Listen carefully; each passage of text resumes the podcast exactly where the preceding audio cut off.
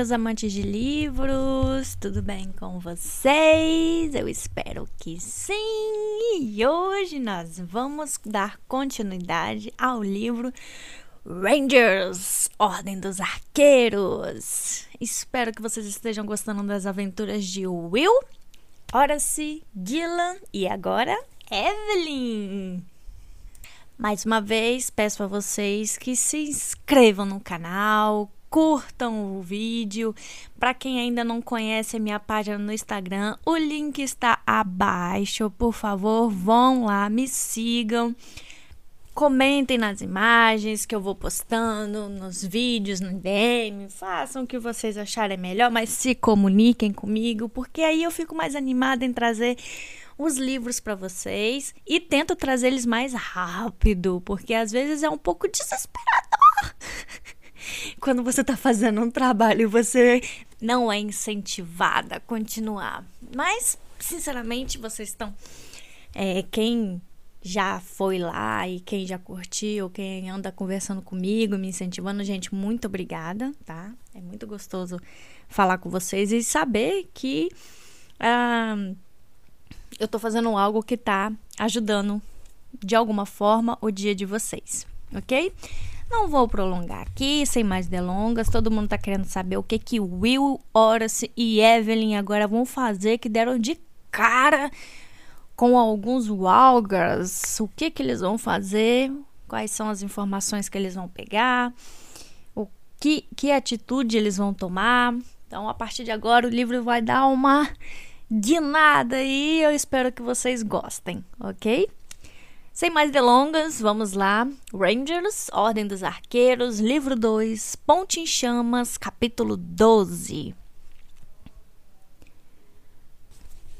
Will e Horace se viraram depressa para olhar para ela. Walgers? Como você sabe? Will perguntou. Eu já os vi antes, ela explicou em voz baixa e mordendo o lábio. Eles fazem essa cantoria quando marcham. Will ficou sério. Os quatro Algars que ele e Halt havia seguido não tinham cantado. Mas então ele se deu conta de que os Walgars estavam seguindo uma vítima naquele dia.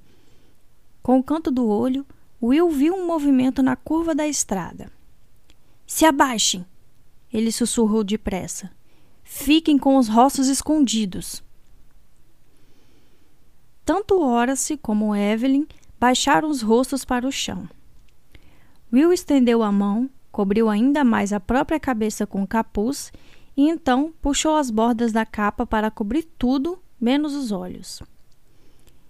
Ele percebia agora que a cantoria era uma forma de cadência destinada a manter os Walgaras se movimentando no mesmo ritmo da mesma forma que um sargento faz a tropa da infantaria manter o mesmo passo. Ele contou cerca de 30 elementos no grupo. Vultos grandes e fortes, vestidos com jaquetas escuras, cobertas de botão de metal e calças de um tecido grosso. Eles corriam num ritmo constante, cantando a cadência gutural e sem palavras que nada mais era do que uma série de grunhidos. Todos estavam armados com uma variedade de lanças, clavas e achas prontas para uso. Mas ele ainda não conseguia distinguir as feições. Eles corriam com movimentos trôpegos em duas filas. Então, Will notou que estavam conduzindo outro grupo entre as fileiras prisioneiros. Agora que o grupo estava mais próximo, ele viu que os prisioneiros, cerca de uma dúzia, estavam se arrastando pela estrada, tentando desesperadamente manter o passo dos Walgaras cantantes. Reconheceu neles os celtas, mineiros, a ajudar pelos aventais e gorros de couro que usavam. Eles estavam exaustos, e os Walgaras usavam pequenos chicotes para fazê-los andar depressa. A canteria ficou mais forte. Que está acontecendo? Ora se sussurrou, e Will sentiu vontade de estrangulá-lo. Cala a boca! Nem mais uma palavra! Ele disparou. Agora os Walgars estavam mais perto e ele conseguiu ver seus rostos. Sentiu os pelos da nuca se arrepiarem quando viu as queixadas fortes e grossas e os narizes que tinham se compridado e alargado a ponto de ficarem parecidos com focinhos. Os olhos eram pequenos e selvagens e pareciam brilhar com um ódio intenso quando os Walgras surravam os celtas com seus chicotes. Em certo momento, quando um deles rosnou para um prisioneiro que tinha tropeçado, Will viu rapidamente suas presas amarelas. Ficou tentado a se encolher ainda mais, mas sabia que qualquer movimento poderia arriscar a sua segurança. Tinha que confiar na proteção de sua capa. Queria fechar os olhos para aqueles rostos de animais mas, por algum motivo, não conseguia. Ele olhava com um terror fascinado para os terríveis Walgars, criaturas saídas de um pesadelo que cantavam incessantemente e passavam correndo. O mineiro celta não poderia ter perdido o passo num lugar pior. Surrado por um dos Walgars, ele tropeçou, cambaleou e então caiu na estrada, derrubando os prisioneiros que estavam ao seu lado. Agora, Will podia ver que eles estavam amarrados, unidos por uma grossa guia de couro. Quando a coluna parou, confusa, a cantoria foi interrompida e se transformou numa série de rosnados e grunhidos. Os dois prisioneiros que foram derrubados lutavam para se levantar debaixo de uma chuva de chicotadas. O mineiro que tinha causado a queda estava deitado quieto, apesar da violenta surra que levava de um dos Walgars. Finalmente, outro monstro se juntou ao primeiro e começou a bater na figura imóvel com a haste de sua pesada lança de aço. O mineiro não reagiu. Horrorizado, Will percebeu que o homem estava morto. Por fim, os Walgars também chegaram à mesma conclusão. Ao comando de um elemento que devia ser o encarregado, os dois pararam de bater no homem morto e cortaram as cordas que o ligavam à guia principal. Em seguida, apanharam o corpo flácido e o jogaram na direção da vala, onde Will e os outros estavam escondidos. O corpo bateu nos arbustos perto da estrada e Will ouviu Evelyn soltar um pequeno grito de medo. Com o rosto para baixo, sem saber o que estava acontecendo, o repentino baque nos arbustos evidentemente foi demais para ela. O grito foi breve, mas o líder dos Walgras parecia ter ouvido alguma coisa. Ele se virou e olhou com atenção para o ponto em que o corpo estava deitado, perguntando-se se o barulho tinha vindo do mineiro. Obviamente, ele estava desconfiado de que o homem morto estivesse apenas fingindo, numa tentativa de escapar. A criatura apontou e gritou uma ordem. E o alga, com a lança, se aproximou e a atravessou casualmente pelo corpo sem vida. Mas o comandante ainda não estava satisfeito. Por um longo momento, ele olhou para os arbustos e diretamente para o ponto em que Will estava deitado, enrolado na camuflagem protetora de sua capa de arqueiro. O aprendiz se viu encarando fixamente os zangados olhos vermelhos da coisa selvagem na estrada. Ele queria desviar o olhar, pois estava convencido de que a criatura podia vê-lo mas todo o treinamento de Halt no ano anterior lhe dissera que qualquer movimento naquele instante seria fatal.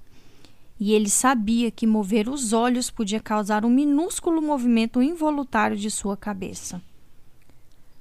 O verdadeiro valor das capas camufladas não estava na magia em que tantas pessoas acreditavam, mas na capacidade de quem as usava de permanecer imóvel debaixo de um exame minucioso. Will continuou imóvel, olhando para o Algar. Sua boca estava seca, seu coração saltava, batendo duas vezes mais rápido do que o normal. Ele podia ouvir a respiração pesada e ruidosa da figura parecida com um urso, ver as narinas se torcendo ligeiramente enquanto farejava a brisa leve, procurando odores desconhecidos. Finalmente, o Algar se virou.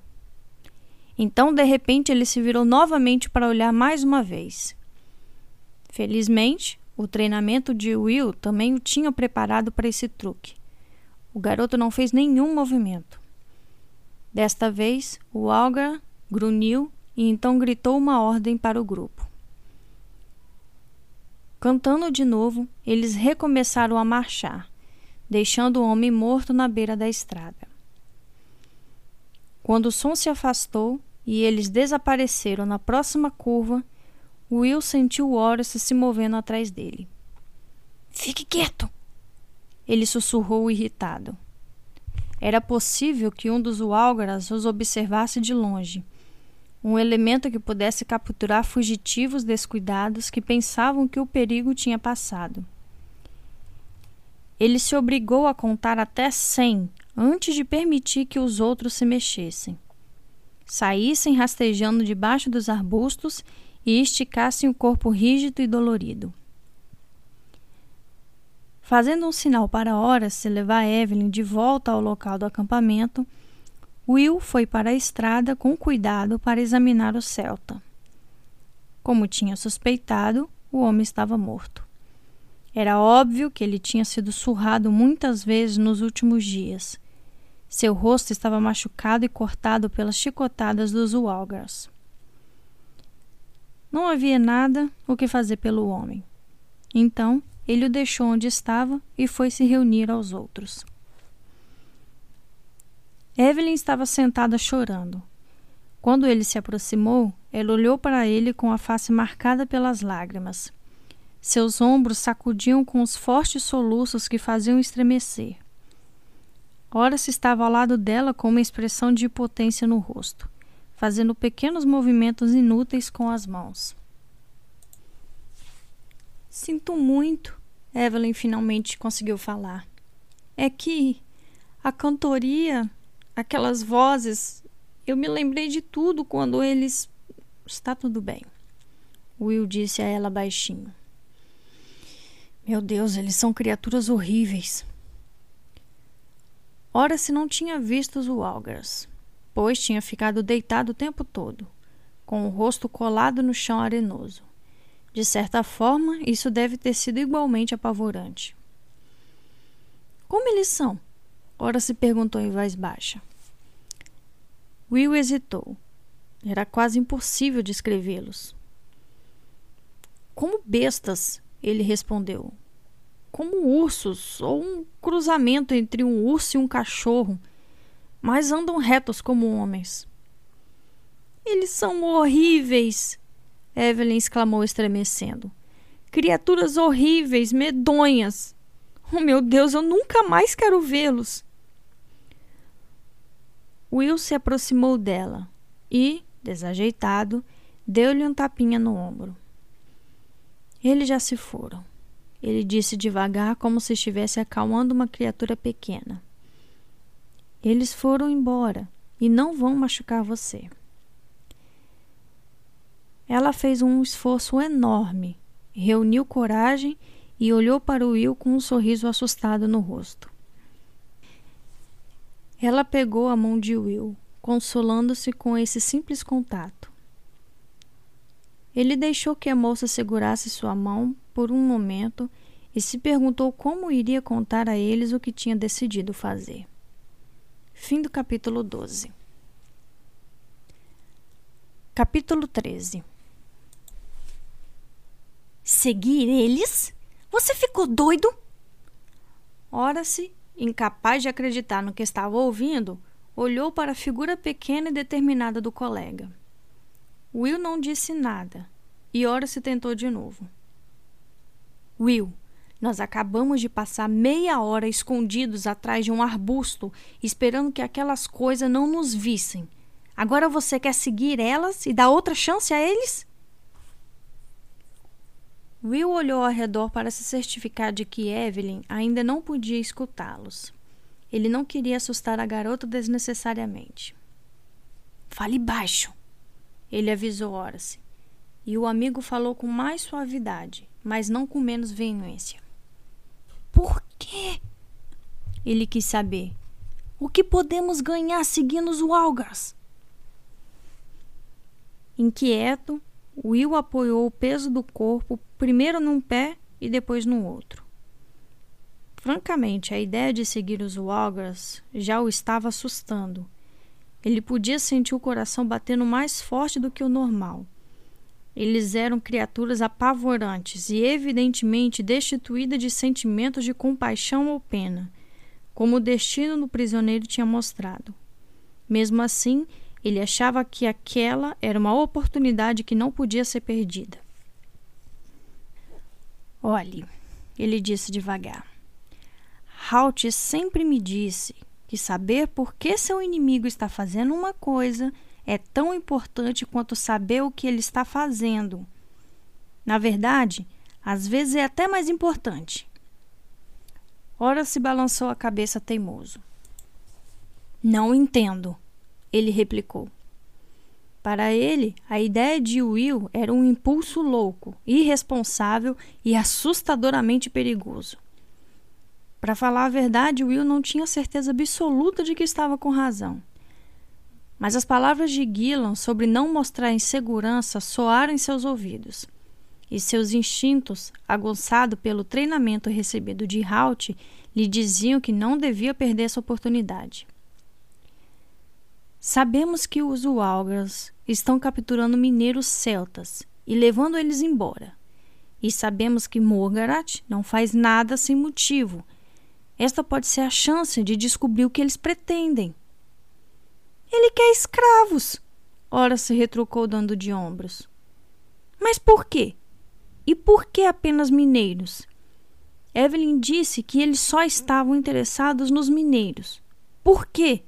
Você não percebe? Isso pode ser importante.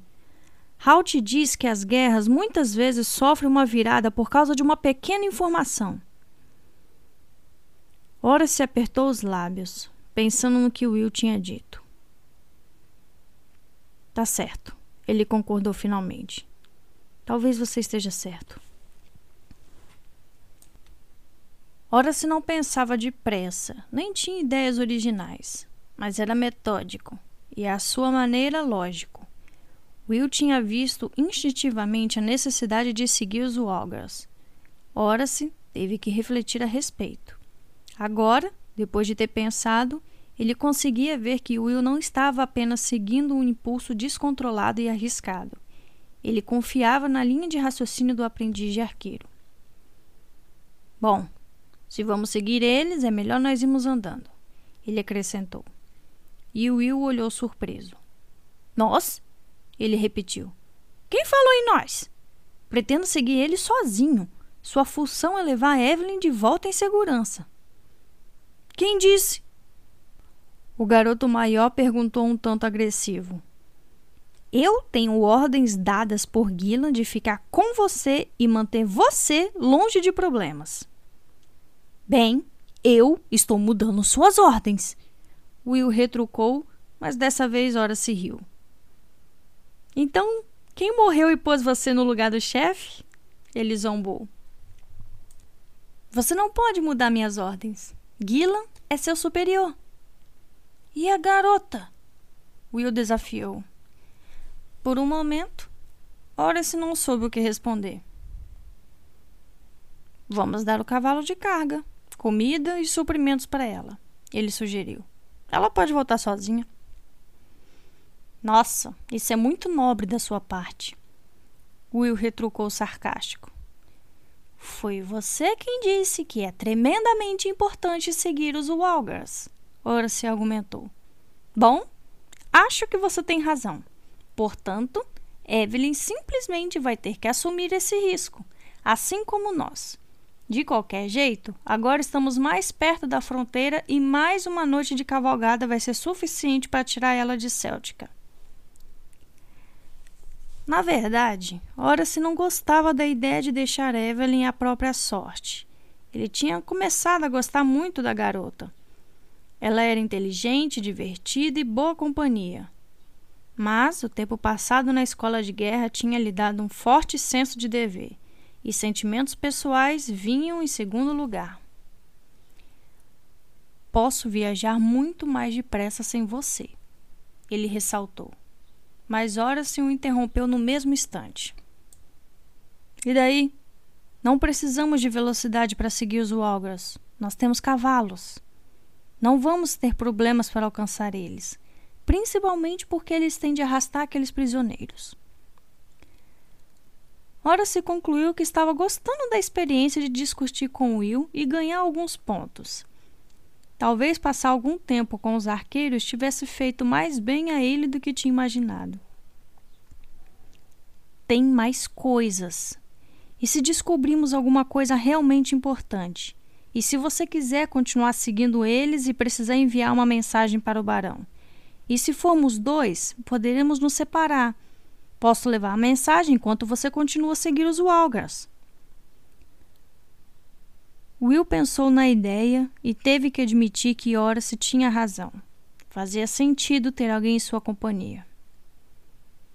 Tudo bem, ele concordou finalmente. Mas nós vamos ter que contar a Evelyn. Contar o quê? A garota perguntou. Sem ser vista por nenhum dos rapazes, ela tinha se aproximado até poucos metros de onde os garotos estavam discutindo em voz baixa. Os dois meninos se entreolharam com ar de culpa. Hum. Will teve uma ideia, entende? Ora se começou e parou, olhando para Will para ver se o amigo iria continuar. Mas, como se viu a seguir, não houve necessidade. Vocês estão planejando seguir os Walgers, a menina disse secamente. E os dois aprendizes trocaram olhares antes de Will responder. Você estava escutando a nossa conversa? Ele acusou.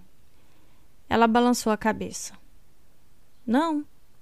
É a coisa óbvia a fazer, não é? Esta é nossa chance de descobrir o que eles pretendem fazer e por que estão raptando mineiros. Pela segunda vez em alguns minutos, Will ouviu o uso do plural. Nossa chance? Ele repetiu. O que exatamente você quer dizer com nossa chance? É óbvio que, se vocês dois forem segui-los, eu vou junto. Ela retrucou, dando de ombros.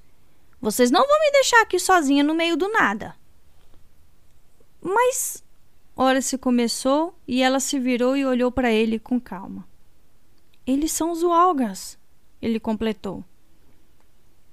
Eu sei, ela respondeu. Ora se lançou um olhar desanimado para Will. O aprendiz de arqueiro deu de ombros e Orsa tentou outra vez. Vai ser perigoso. E você. Ele hesitou, pois não queria lembrá-la do medo que tinha das criaturas e do motivo para isso. Evelyn percebeu o que ele ia dizer e sorriu levemente. Olhe, tenho medo daquelas coisas, ela confessou. Mas suponho que vocês queiram segui-las não se juntar a elas. Foi essa a ideia, Will concordou. Bom, com aquele barulho que fazem, não precisamos chegar muito perto, ela argumentou virando-se para olhá-lo. Além disso, esta pode ser a oportunidade de estragar os planos que possa ter. Acho que vou gostar disso. Will observou com um novo respeito. Ela tinha todos os motivos para ter medo dos Walgas, mais do que ele e Horace. No entanto, estava disposta a ignorar esse medo para dar um golpe em Morgaret. Tem certeza? Ele perguntou finalmente. Não, não tenho certeza de nada. Estou me sentindo realmente nauseada diante da possibilidade de chegar perto daquelas coisas outra vez. Mas também não gosto da ideia de ser abandonada aqui sozinha. Não íamos abandonar você, ora se começou, e ela se virou para ele.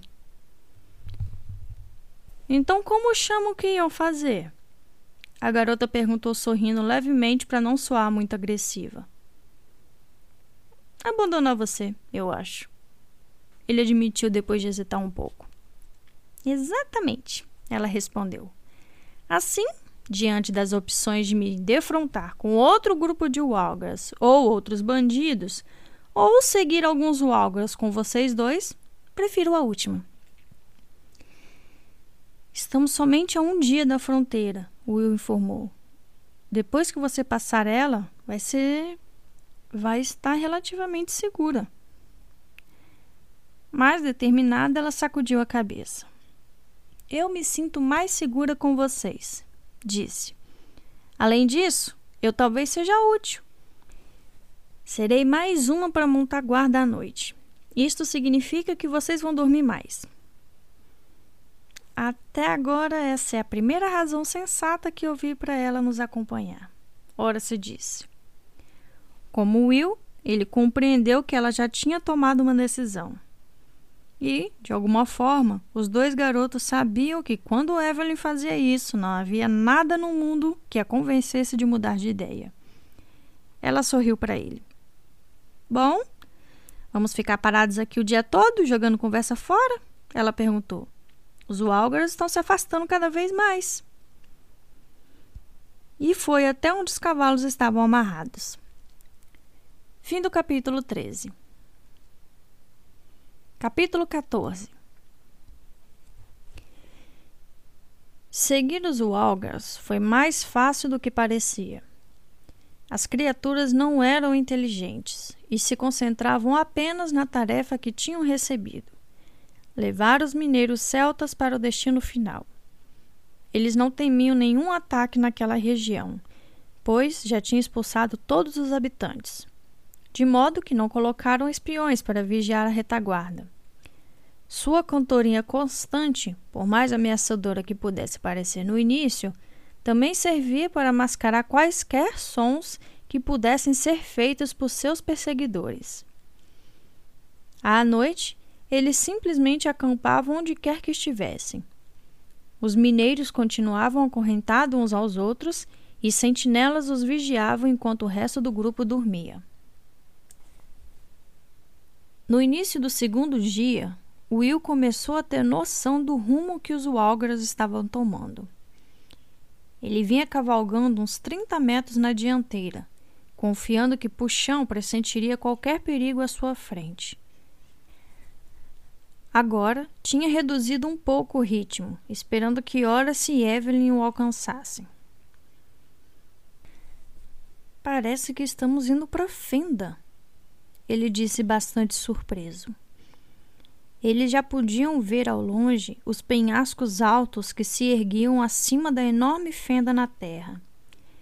Céltica era um país montanhoso, mas os domínios de Morgoth se levantavam centenas de metros acima dele. Eu não gostaria de descer esses penhascos com cordas e escadas. Ora se disse, mostrando-os com um gesto de cabeça. Mesmo que você conseguisse, teria que encontrar um lugar plano. Do outro lado, Will afirmou. E aparentemente eles são muito poucos. A maioria dos penhascos vai direto para o fundo. Mesmo assim, Morgoth conseguiu uma vez. Evelyn disse olhando para os dois. Talvez ele esteja planejando atacar Araluen do mesmo jeito. Pensando no que ela tinha dito, Horace fez seu cavalo parar. Will e Evelyn pararam ao lado dele. O aprendiz de guerreiro mordeu os lábios por alguns segundos enquanto lembrou as lições que os instrutores de Sir Rodney tinham ensinado. A situação é diferente ele afirmou finalmente. A investida contra a Céltica foi mais um ataque surpresa do que uma invasão.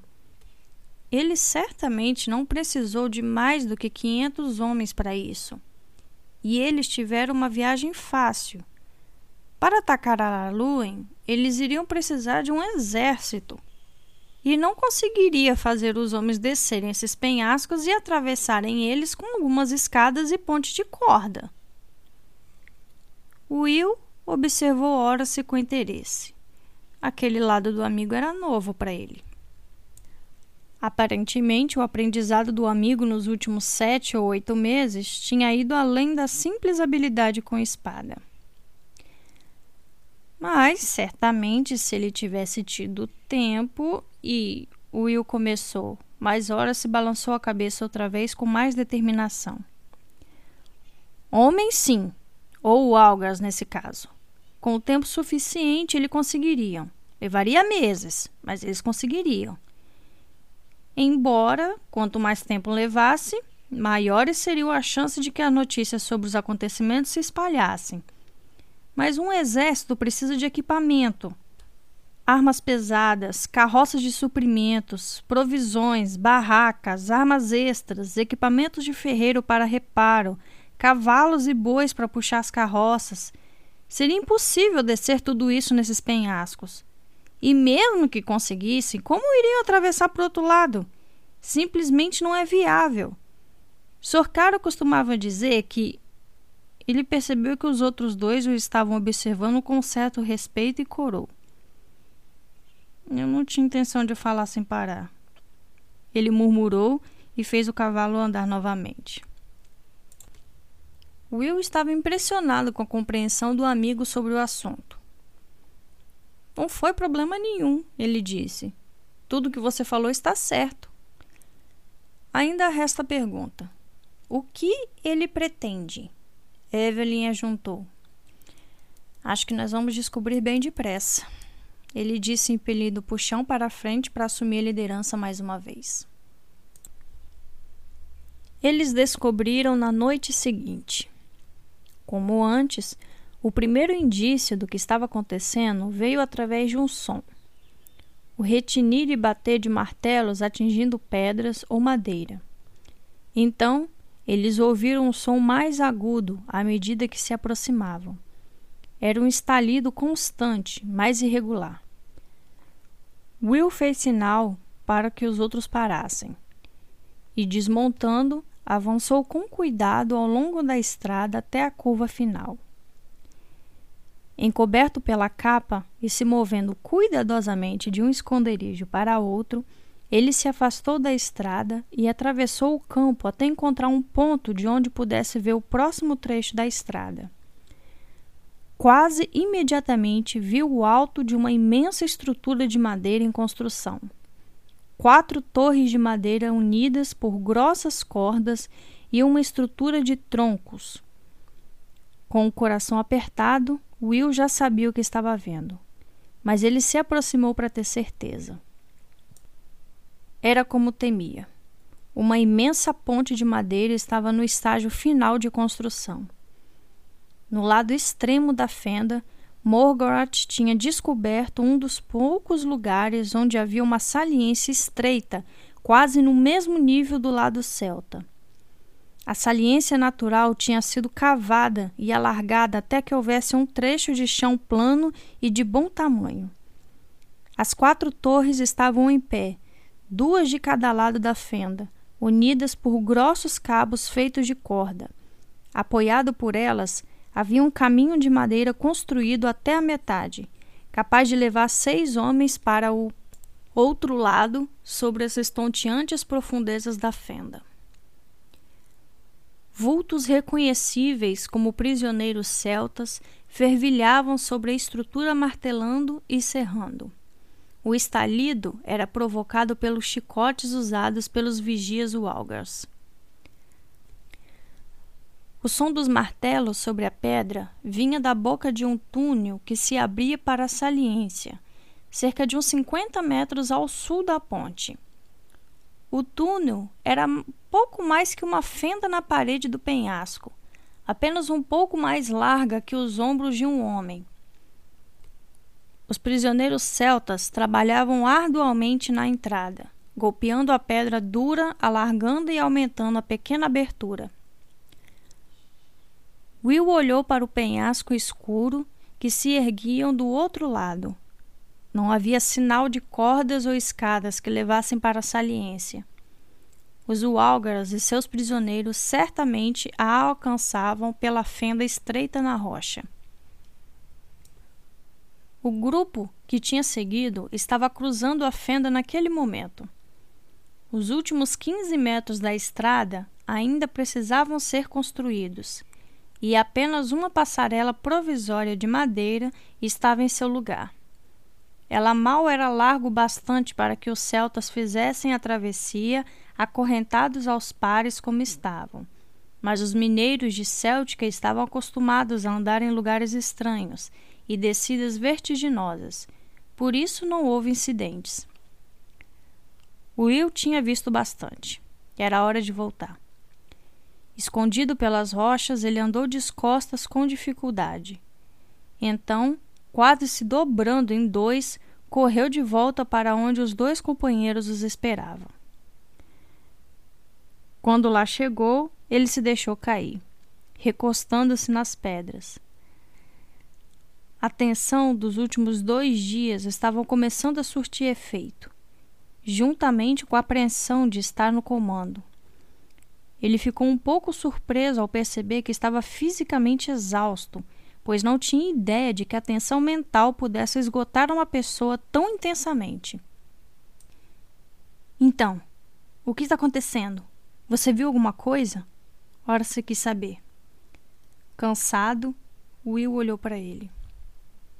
Uma ponte, contou. Eles estão construindo uma ponte enorme. Espantado com aquilo, Horace ficou sério. Por que Morgarath ia querer uma ponte? Eu disse que é uma ponte enorme, grande o bastante para fazer atravessar um exército. Nós discutimos que Morgarath não poderia passar um exército e todo o equipamento pelo penhasco e para o outro lado da fenda. E durante todo esse tempo ele estava construindo uma ponte para isso. É por isso que eles queriam celtas. Evelyn constatou. Os dois garotos a olharam e ela continuou. Eles são exímios construtores e sabem como fazer túneis. Os Walgers não teriam a capacidade de realizar um empreendimento desses. Eles também estão abrindo um túnel, Will informou. No outro extremo, estão alargando uma pequena fenda parecida com a entrada de uma caverna. Para onde leva? Ora se perguntou e o Wilder de ombros. Não sei. Talvez seja importante descobrir. Afinal, o planalto do outro lado ainda está centenas de metros acima deste ponto. Mas deve haver algum acesso entre os dois, pois não há sinal de cordas ou escadas. Ora se levantou e começou a andar de um lado para o outro, analisando essa nova informação. Seu rosto estava sério e pensativo. Eu não entendo, ele disse finalmente. Não é tão difícil entender, Will retrucou com alguma aspereza. Há uma ponte imensa sendo construída sobre a fenda grande o bastante para que Morgarat e todos os seus walgers e suas carroças de suprimento, e seus ferreiros e seus bois passem andando. Horace esperou que Will terminasse seu discurso, então inclinou a cabeça para o lado. Terminou? Ele disse com suavidade. E Will, percebendo que tinha exagerado um pouco, fez um vago gesto de desculpas. Horace continuou. O que eu não entendo, ele disse pronunciando as palavras com cuidado, é porque isso nunca foi mencionado naqueles planos que vocês acharam. Planos? Evelyn perguntou, olhando para eles curiosa. Que planos? Mas Will, percebendo que ora se tinha tocado num ponto muito importante, fez um gesto para que ela esperasse a explicação. Você tem razão, ele disse devagar. Os planos nunca mencionaram uma ponte sobre a fenda. E não se trata de uma obra pequena. É de se imaginar que isso seria mencionado em algum lugar. Ora se afirmou. Will assentiu. Evelyn, muito mais curiosa do que antes, repetiu a pergunta: Que planos são esses de que vocês estão falando? Percebendo o quanto a conversa dos dois devia ser frustrante para ela, ora se ficou com pena da garota. Will e Halt, o mestre de ofício dele, pegaram uma cópia dos planos de batalha de Morgoth há algumas semanas. Havia muitos detalhes sobre como suas forças iam sair das montanhas através do desfiladeiro dos Três Passos. Havia até a data em que iam fazer isso e como os mercenários escandinavos iam ajudar eles. Só que não falavam dessa ponte. Por que não? Evelyn perguntou. Mas Will estava começando a entender o que Morgoth tinha em mente, e seu pavor cresceu mais ainda. A menos que Morgoth quisesse que achássemos esses planos. Ele disse. Isso é loucura! Ora se disse no mesmo instante.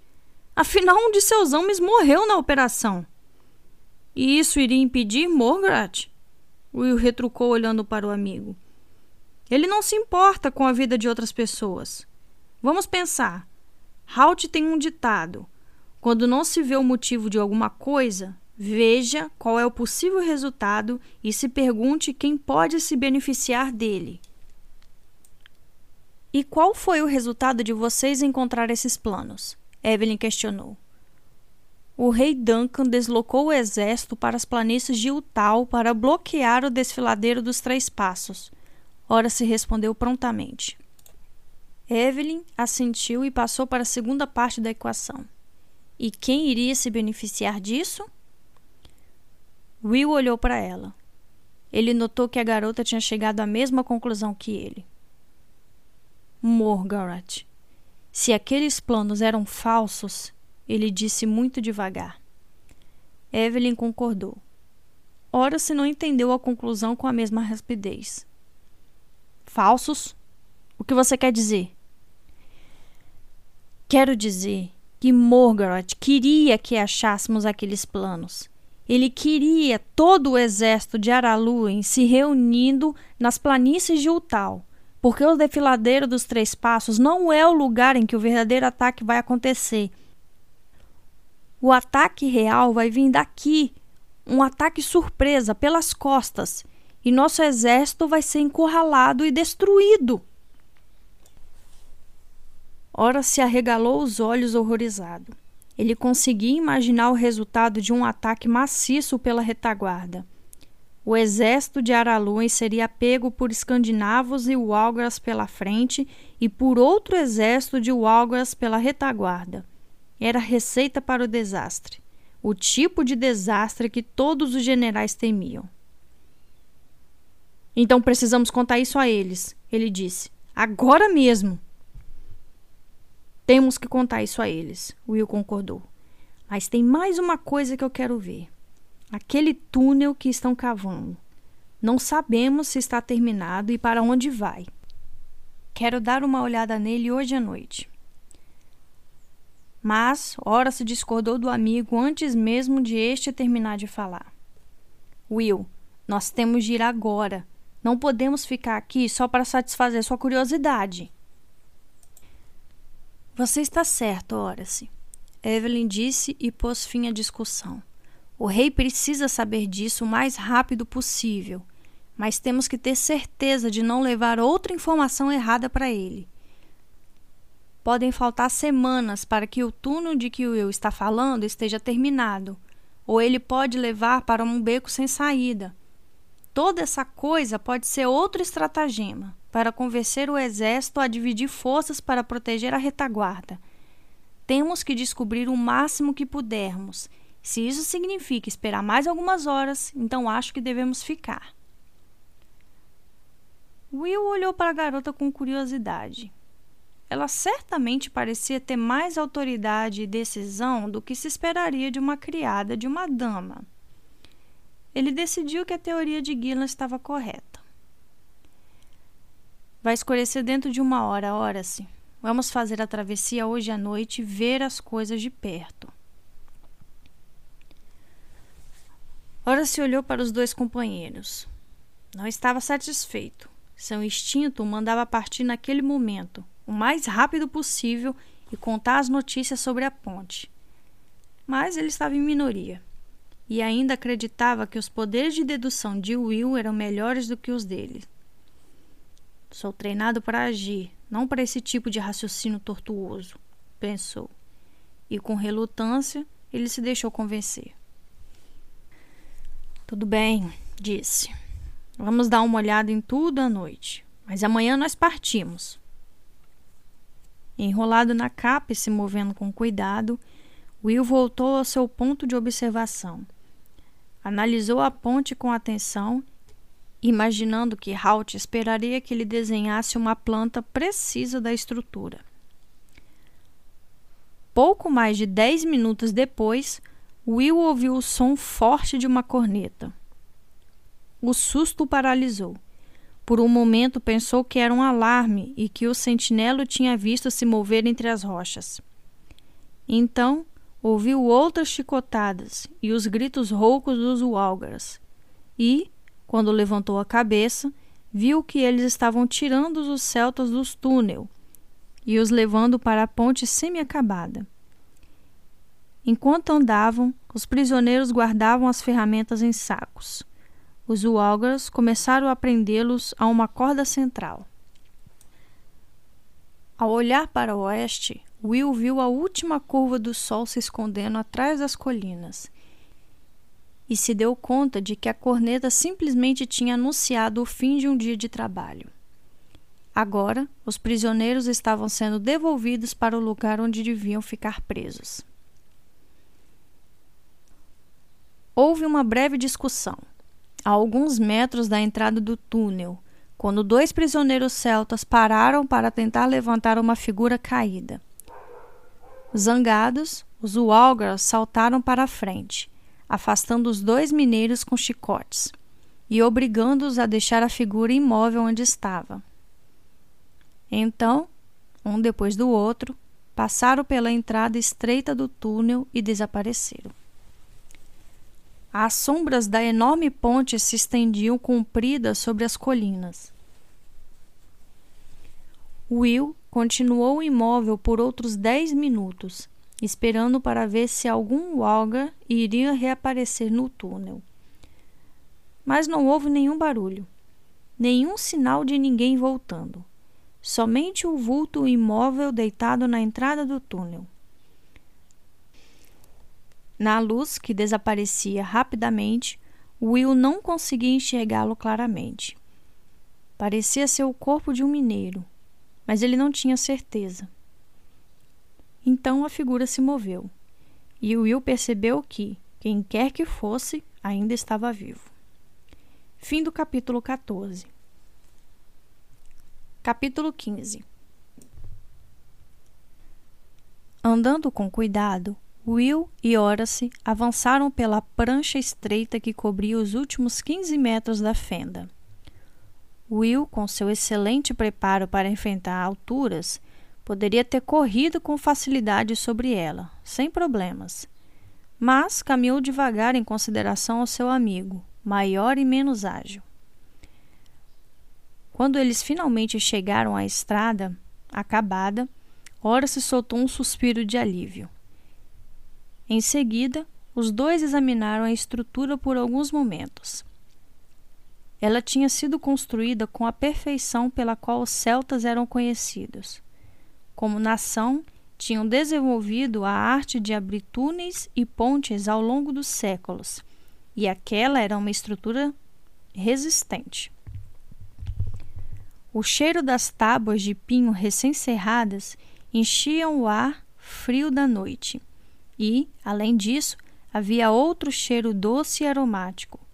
Por um instante eles olharam um para o outro confusos, mas logo Ora se reconheceu o aroma. É piche, afirmou.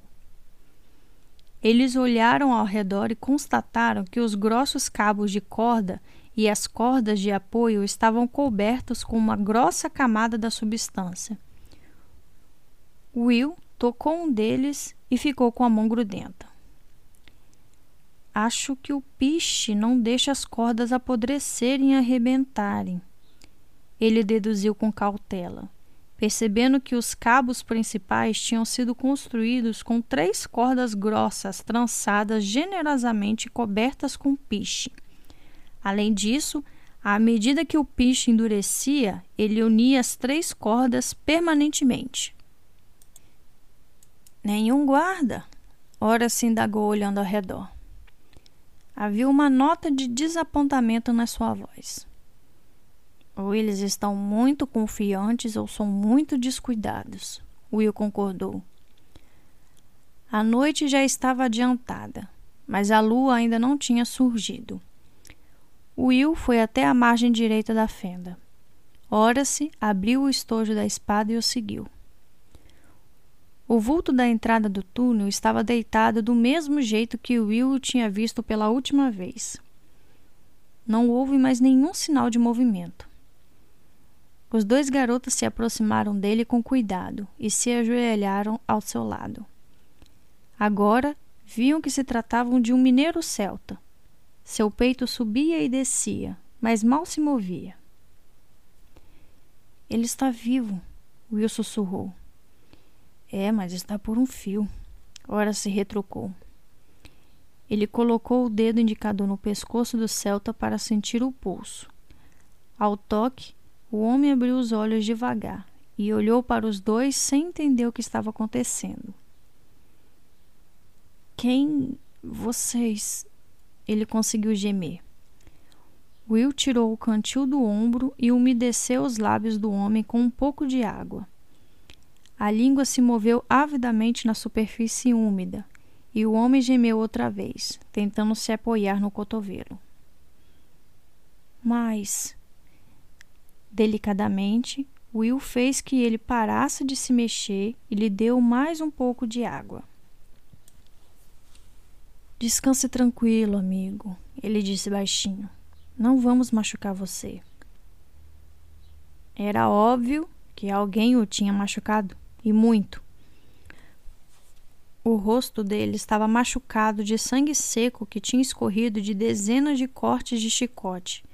Sua jaqueta de couro estava cortada e rasgada, e o peito nu mostrava sinais de outras chicotadas recentes e antigas. Quem é você? Will perguntou com suavidade. Glendes. O homem suspirou, parecendo se surpreender com o som do próprio nome. Ele então tossiu, uma tosse rouca e áspera que fez seu peito estremecer.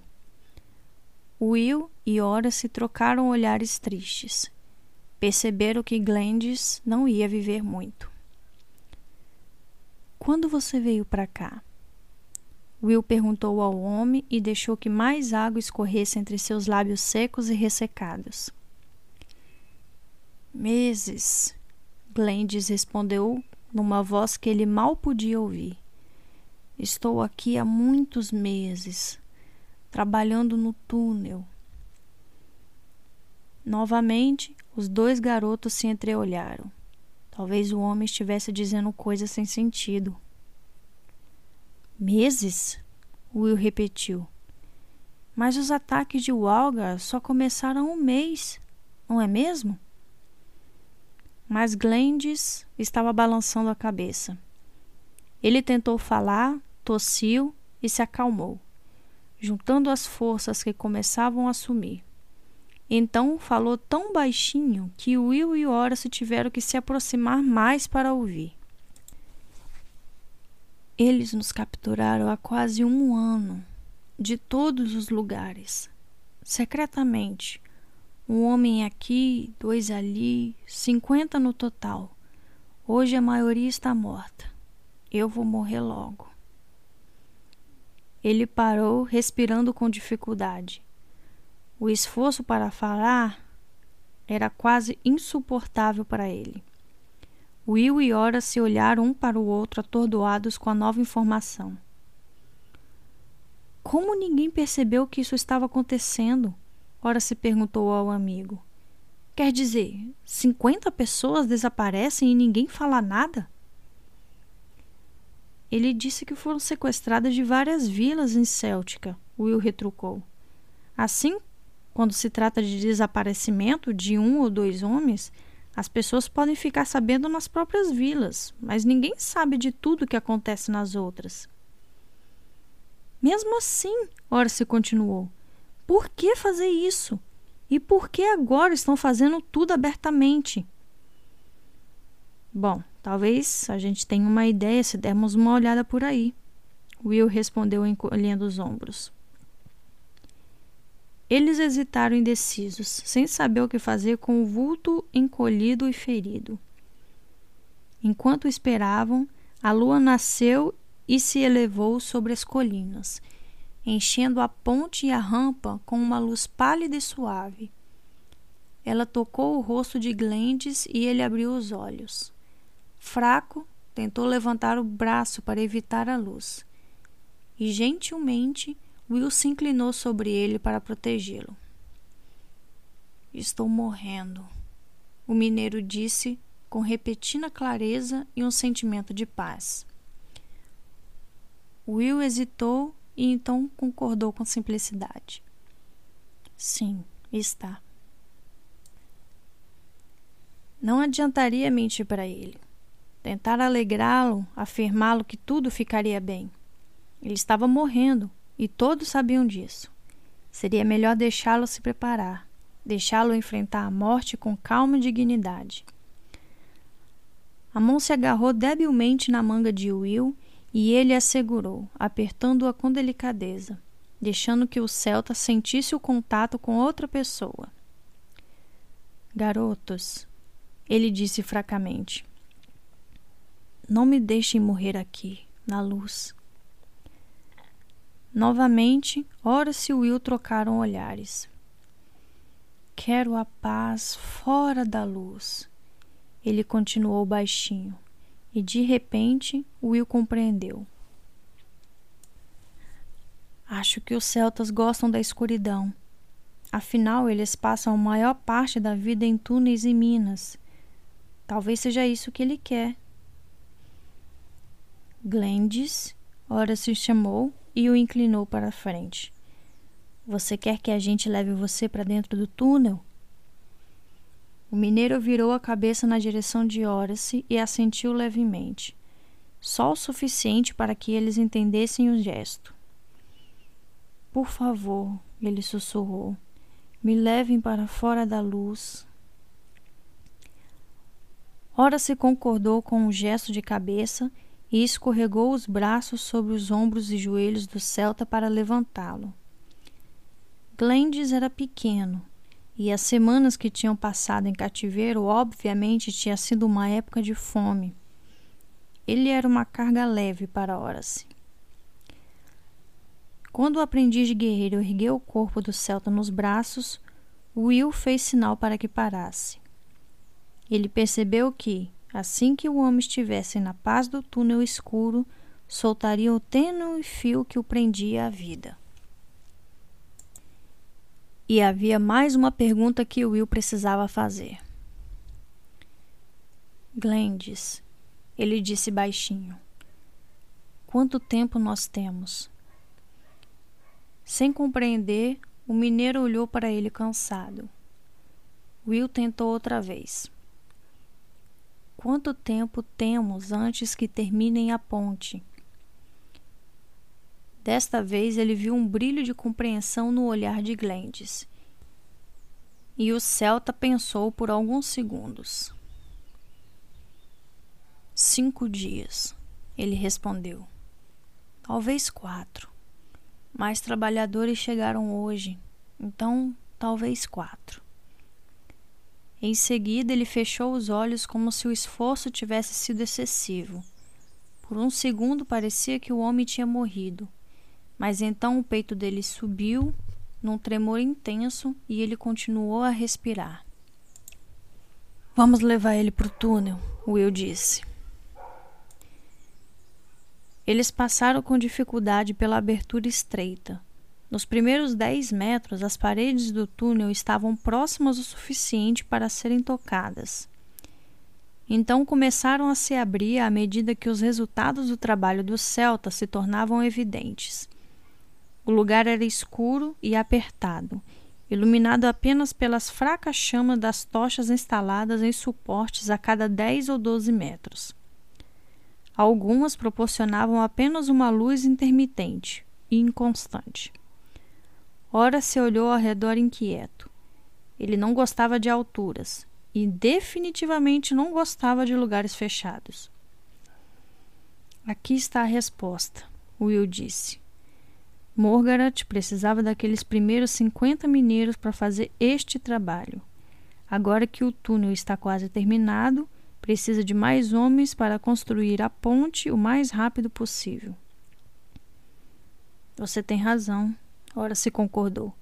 A abertura do túnel levaria meses, mas ninguém poderia ver o que estava acontecendo. Depois de começar a construir a ponte, o risco de ser descoberto seria muito maior.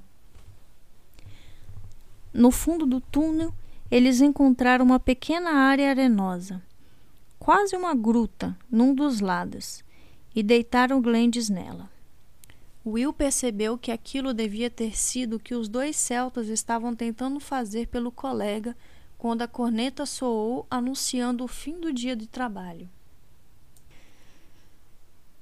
Eu me pergunto o que os Walgras vão pensar quando encontrarem ele aqui amanhã. Ele hesitou. Talvez eles pensem que ele se arrastou até aqui sozinho. Ora se sugeriu dando de ombros. Will pensou nisso. Estava indeciso. Mas então observou a expressão tranquila no rosto do mineiro, que agonizava na luz fraca, e não conseguiu tornar a levar o homem de volta para fora.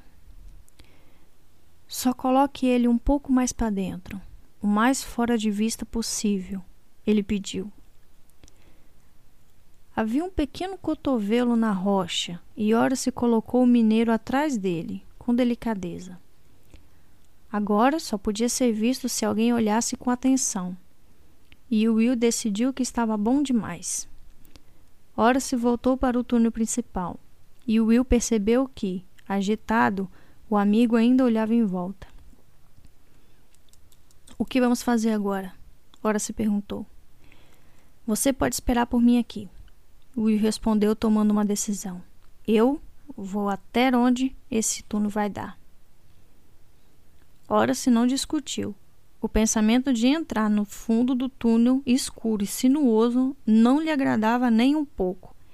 Ele encontrou um lugar para se sentar perto de uma das rochas e pegou uma tocha brilhante. Só prometa que vai voltar, ele pediu. Não quero ter que ir procurar você. Fim do capítulo 15. Uau! As coisas começaram a esquentar nesse livro, hein? E aí, gostaram das, su das su su su surpresas?